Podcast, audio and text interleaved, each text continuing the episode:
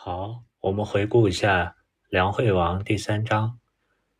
孟子提出来，基层的劳动人民需要有一定的生产资料的保障，比如说，他要有五亩之宅来种桑树，他要有百亩之田来保持他的口粮，还要有养老的一些机构。那么梁惠王呢？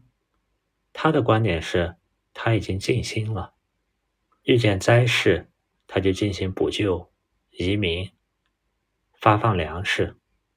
而他这里面的尽心，跟孟子第七篇尽心篇的尽心，实际上出发点是不一样的。梁惠王认为，只要用心去思考、解决问题、有所行动，就是尽心；而孟子认为的尽心，是。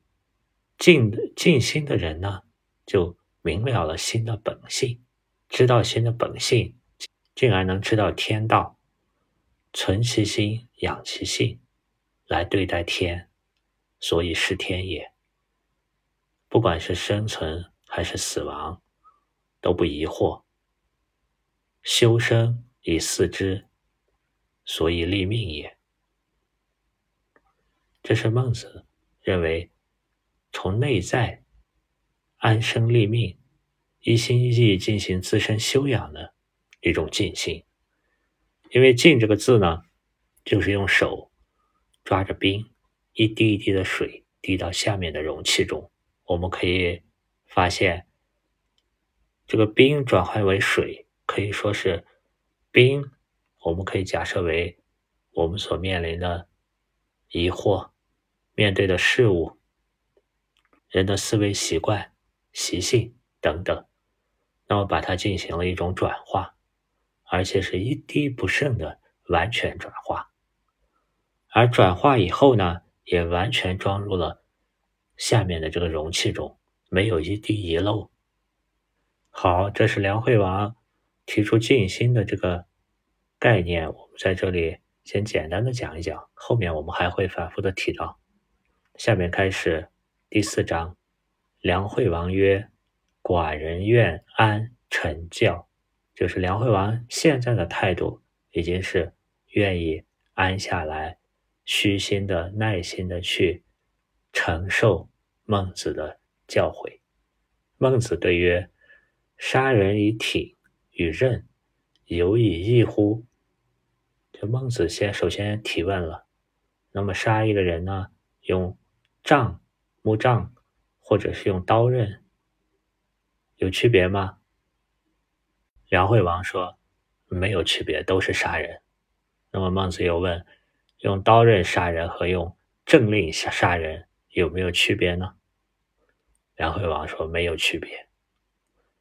那么孟子再问：庖有肥肉，就是你的厨房里有很多肉；厩有肥马。你的马厩里有很肥胖的马，民有饥色，也有饿殍，但是你的老百姓脸上有饥饿的神色。野呢？野外的野字，在以前最核心的居住区叫城，是城墙里面的范围，紧挨着城叫郊，郊的外面更远的地方。叫野是指的荒野旷野。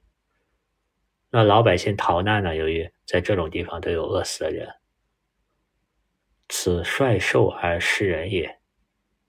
这就是率领一帮像野兽一样的贵族和大臣去吃人民。这段话是不是让我们有很熟悉的感觉？心里不由得浮现出杜甫的“朱门酒肉臭，路有冻死鬼”。受相食而人切人恶之，为民父母，行政不免于率兽而食人，勿在其为民父母也。就是野兽相互的撕咬、残杀，人都不喜欢看到。那么作为人民的父母官，像父母一样的官，你的行政、你的政令的执行，如果不能免。不能避免像率领一帮野兽手下去吃人这种行为，物在起就是一个反问：你怎么配为民的父母官呢？然后引孟子引用了仲尼的一句话，这里他提出仲尼，仲尼是孔子，孔子姓孔，名丘，字仲尼。我们古代人呢，父母给的姓和名，在他小时候一般长辈称他的名，那么孔子的长辈会称孔子为丘，孔丘。那么等孔子。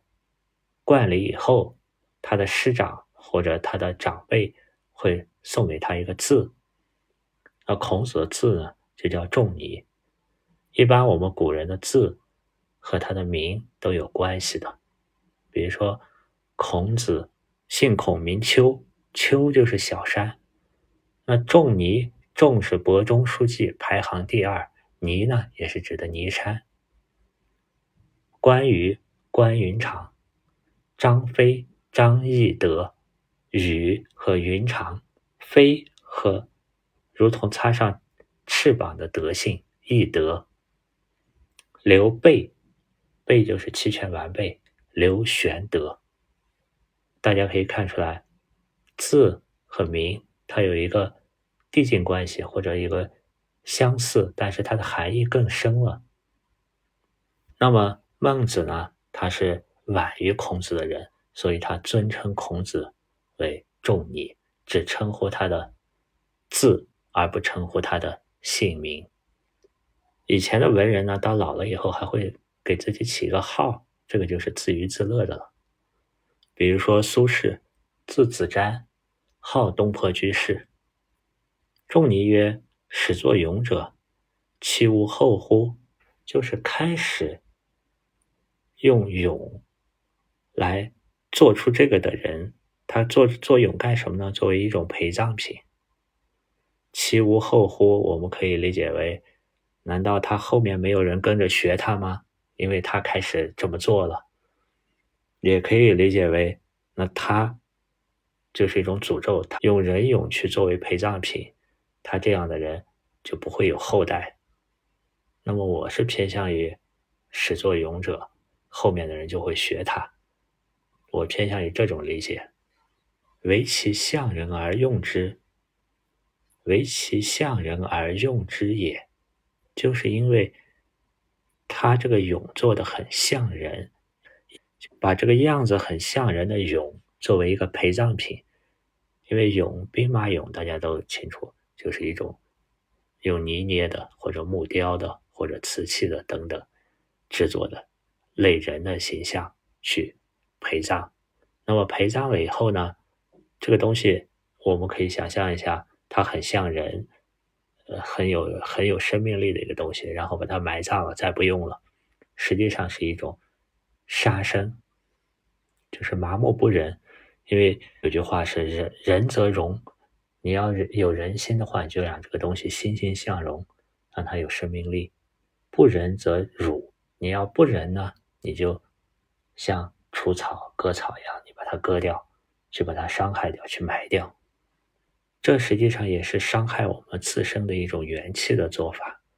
就是你用俑去陪葬，有一点点这种杀害，虽然俑是没有生命的，有一点点杀害栩栩如生的物品，来为了满足自己的一个死后享乐的这么一个需求的想感觉。所以说，孔子认为这样做是不好的，容易让人效仿。如之何其使斯民饥而死也？就这样，呃，以俑作为陪葬，都孔子认为是不妥当的。那么，对那种让他治下的老百姓因饥饿而死的父母官呢，岂不是更没有人性，更没有仁慈的心吗？这是一个反问句。可以说，第三章是强调了从外在的物质上要保障生产资料为老百姓所有；那么第四章呢，要从内在的精神上要有一种父母官仁爱人民、慈悲的这种心理。这里面有一个字给大家讲一讲，就是这个“异”，有以异乎，无以异乎的这个同义差异的“异”字。这个“异”呢，繁体字上面是个田，下面是个共，实际上这个田呢是个已经成型的胎儿的样子，下面这个供呢，实际上它象形是两个双手捧着胎儿，显示胎儿和我们不同，所以叫“异”。这一章还有一个字，就是“象人”，其为其象人而用之也。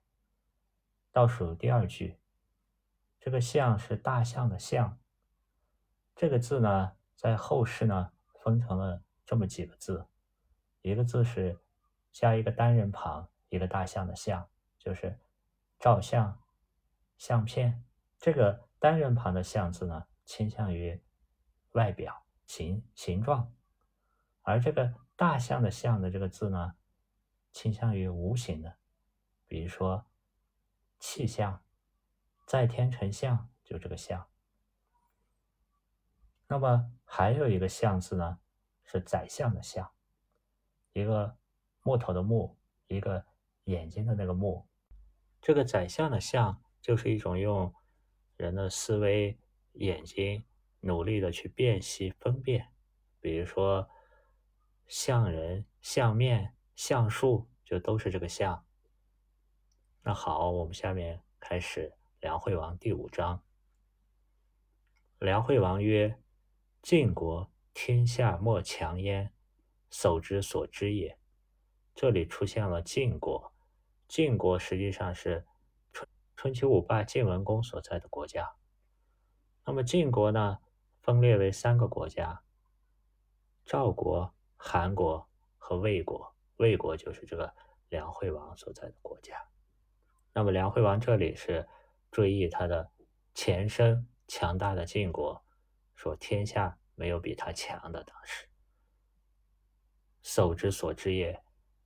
孟子，你这是知道的。叟是对孟子的称呼。及寡人之身，到了我这个时时期，到了我当。君王的时候，东败于齐，东边败在齐国的手里。这个“于”字，我们前面也讲过，是在的意思。长子死焉，我的长子死了。西丧地于秦七百里，西边丢失了，给秦国丢失了土地七百里。南辱于楚。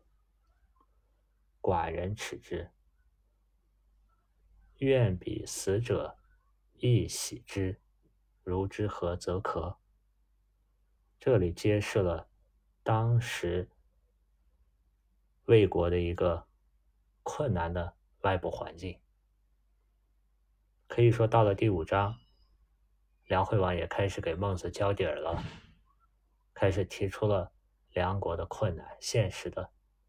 国际关系中的处境，这也是他的一个以利为首的思想，导致他跟周围的国家相互交争利，去争夺利益，导致了跟四方是一个对抗、争夺利益的关系，四面树敌，四面战败。那他很羞耻，对这个事情，对这。几次失败，愿意比死者一喜之。有一句有一个成语叫“一洗前耻”，就是他愿意替那些死去的人，在战争中死去的人，去洗刷一下前前面受到的耻辱。怎么样？这个意思就是他想再次发动战争，去报仇雪恨。孟子对曰。地方百里而可以望，就是孟子说，地方只要达到了百里，很小的一块就可以望天下了。这个“望”是动词。王如施仁政于民，省刑罚，薄税敛，就是大王，你如果实行仁政，对老百姓。减省减少一些刑和罚。这里刑呢是一个刀，旁边有个利刀，可以看出刑是对肉体进行一些残害，进行一些切除。那么罚呢，主要是对财务进行对财产方面进行一些处罚，薄税敛，减少税收方面的收敛、聚敛，深耕易漏。深耕就是深入的耕作，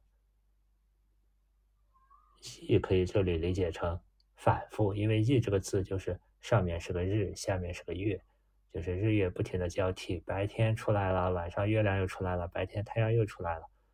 漏呢就可以是左边是个农器，类似于耒耜这样农器具，右边是除草的意思，辱是把草割掉，就是。要深入的去耕地，反复的去拔草。壮者以暇日修其孝悌忠信。成年人要以闲暇的时间来修什么呢？修他的孝悌忠信，孝悌忠信修他的。这里的“修”字，大家注意一下，这个繁体字的“修”跟。现在简体字的“修”不同，现在简体字的“修”是三撇，繁体字的“修”是个月肉。那么繁体字的“修”呢？它最早的本意是把生猪肉、火腿加上各种盐调料，经过腌制，从生猪肉变成了升华，变成了金华火腿之类的美味。那么它的相当于它的水分和一些杂质。被盐分和调料香料所替代，那么它内在发生了质变，这是以前修的本意。那么现代这个三撇的修呢，更多是指修饰一些头发、衣服外在的装饰这种修饰。所以可以看出，古代在先秦文字中，这个修一直是月肉旁的这个修，它更主要讲的是内在的提升。而不是外在、外表的这些修饰。入以事其父兄，就是对内呢能够侍奉他的父兄；出以事其长上，就是出去做事呢能够很好的对他的长辈和上级。可使至庭以踏秦，不知坚甲利兵矣。就是这样的老百姓呢，你就可以让他拿着木棍，都可以鞭挞，就是去打败秦楚之坚甲利兵，就是拥有坚甲利兵的很强大的当时国家秦国和楚国。为什么呢？因为孟子这里提出来的是强国，你首先要凝聚国民精神，就是《论语》里提出的，重要的是足智，让老百姓的志向、志气。精神要充足，然后才是足兵，然后才是足食。彼夺其名食，使不得耕肉。就是你如果是不按时的，你如果是不重视农业生产，不按时的进行农业生产，使老百姓得不到充分的耕作土地，以养其父母，就是来奉养他的父母亲。导致父母冻饿，兄弟妻子离散，就他的兄、他的弟、他的妻、他的孩子离散了，比血逆其民，往往而争之。夫谁与王敌？就是如果对方他陷入了这种老百姓都在冻饿离散当中，他就像溺水的人民，那么大王你。去征讨他，谁能和你抵抗呢？谁能与你为敌呢？谁能打得过你呢？故曰：仁者无敌。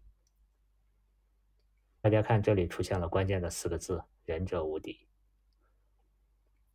王请勿疑，这里就推出了孟子所说的王道。就王道前面说过是跟霸道对应的，王道是使人心悦诚服、内在的一种服，那么霸道呢是强力外力，使人迫使人屈服。仁者无敌的这个“敌”字呢，是一种武力冲突。它的左边呢是代表是口舌之争，右边呢这个反文是代表武力冲突。那么无敌呢，就是没有口舌之争，也没有武力冲突，就是没有概念上的、言语上的和武力上的各种矛盾。那么因为仁者呢。他的内在，首先他自己内在就没有对立，那么他自然外在就没有敌人。这也是仁者无敌的一种理解，就是仁者无敌，你可以理解成仁者在外面没有敌人，也可以理解成仁者在内心是就没有冲突。这个内心的冲突是怎么来的呢？按照佛家来说，我们有身口意的业，而这三个中间实际上都是意业产生的身业和口业，就是意识上有这个东西，我们语言上和行为上才相应的做出了这个行为和语言。那么这个业是怎么来的呢？我比较推荐的是熊十力的一种说法，他说这个业业力是由习气而来，习气是什么呢？它叫余事潜存。就是余下来的那个势势能潜起来、存起来的东西，就好比我们的大脑回路里的一些固有的思维模式，它因为前期想过了或者做过了，它就存下存在了这种习惯。那么这种于是潜存的各种微小的习气。聚集起来，推动着，形成了各种意业，意业呢，又形成了我们的声业和口业。那么对于忍者来说呢，他克服了这些习气和业力，他没有消除了内在的一些冲突敌对，所以他体现在河内外一也，内部无敌，外部没有对立。这个敌，我们可以不光理解为敌人，还可以理解为对立冲突。好了，我们看第六章。第六章讲的是这个君主继承人的一个理念。孟子见梁襄王，梁襄王就是梁惠王的继承人。初与人曰：“望之不似人君，救之而不见所谓焉。”就是。见完了梁襄王，孟子出来以后，对人对某人说：“这个梁襄王啊，望着他，远望他，不不像人君的样子。就近一些去看呢，也看不出他有什么威严。这个不见所谓焉，这个畏呢，可以理解为威严，就像《论语》中说的‘君子不威不重’的这个。”也可以理解为敬畏、敬畏心，就是说看不到他对什么存在尊敬、敬畏的东西。这是孟子用他的望其之道去看出来的东西。猝然问曰：“这是梁襄王突然就问孟子一下，开口：‘天下物乎定？天下怎么能定呢？’吾对曰。”孟子这里是回顾他们的对话。孟子说：“我对答说，定于一。”孟子这里用了个很简略的回答，并且留下了个“定于一”。什么是一？他没有说的这么一个尾巴。他是引梁襄王去继续问。梁襄王果然问：“孰能依之？”孟子对曰：“不射杀人者能医之。”从这句话可以看出来。梁襄王实际上的问题比较严重，他身为一个君王，他还射杀，实际上他杀害的不论是敌对的还是老百姓，都是他国内的生产资料，国民。孰能与之？就是谁能归顺我呀？看他为什么他射杀呢？我们可以再往深想一想，因为他没有威严，望之不似人君。那么他呢，就害怕别人不怕他。通过什么来让别人怕他呢？杀戮。这是一个实际上是一个很低级的统治手段。这种统治手段用杀戮，往往是不能长久，只能起到很短期的有限的作用。那么他也着急，因为通过杀戮发现真正归顺他的、归心的人，通过恩威并重才能归心。这种人他觉得越来越少，于是他本能的迫切的问：“孰能与之？谁能帮我呀？归顺我呀？”孟子对曰：“天下莫不与也。王之夫苗乎？”孟子是说，天下没有人不会归不归顺你的。大王，你知道禾苗吗？七八月之间旱，就是夏天七八月份之间很旱，则苗槁矣，就是秋老虎，天干物燥不下雨，这时候呢，天油然作云，天突然来云了，沛然下雨，这里就有个沛，沛就是很大，沛县、沛公，很大的雨下来了，则苗勃然兴之矣。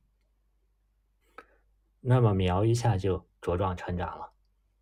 这个兴呢，就是现在高兴的兴，兴旺的兴。用这个字形来看，就是下面两个手，上面两个手一同去做一个动作，叫兴。其如是，孰能御之？如果是这样的话，谁能抵御这个势头呢？听夫天下之人目。未有不赦杀人者也。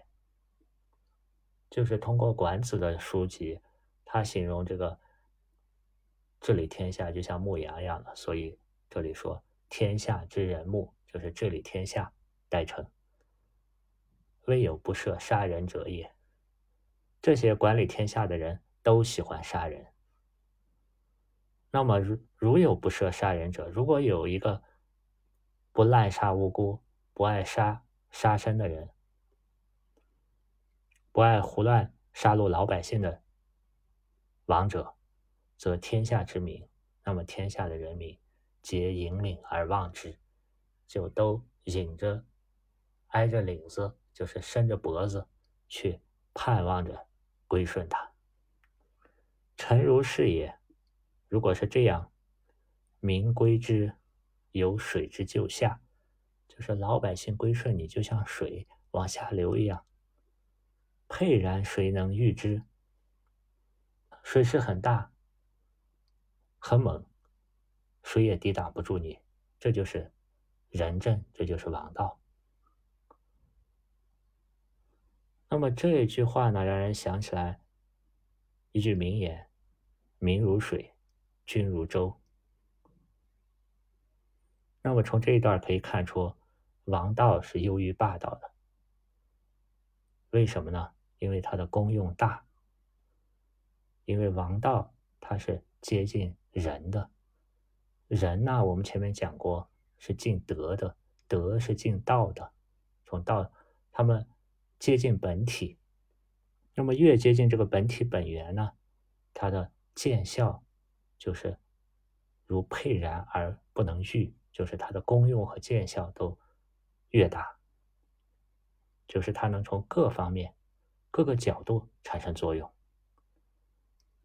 那么在这里，孟子是用水性做了个比比较，因为水性它就有自然、遵循自然、自信本然向下流的这么一个习性。